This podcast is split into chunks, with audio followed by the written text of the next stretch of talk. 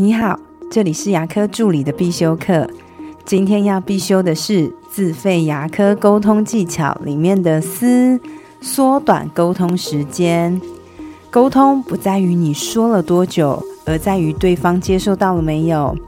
有没有发现，有时候反而跟患者讲太久，讲了太多，你觉得你讲的很清楚，而他觉得听得很模糊的经验吗？因为大部分的人对于医疗都是感觉很陌生，而且很恐惧的。看似我们讲的很清晰，但是对方真的是有听没有懂。我建议每次沟通的时间最好不要超过二十分钟，因为人类的专注力大概也只在十到十八分钟。沟通最大的目的绝对不是你说了什么，而是你引发了对方想到了什么，记得了什么。我通常会观察对方的肢体，如果对方已经开始出现眨眼睛、揉眼睛，或是开始玩手机这样子注意力不集中的行为，就代表对方现在已经很不耐烦了。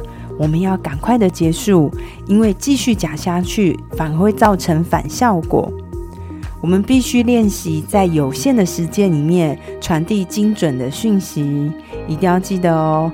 沟通不在于你说了多少，而在于对方记住了多少。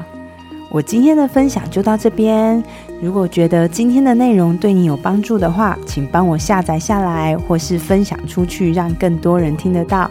如果你对牙科管理、自费咨询、助理的培训有任何问题，也欢迎留言给我，或者是在龙语牙体技术所的粉丝专业也可以找到我。我们下次再见了，拜拜。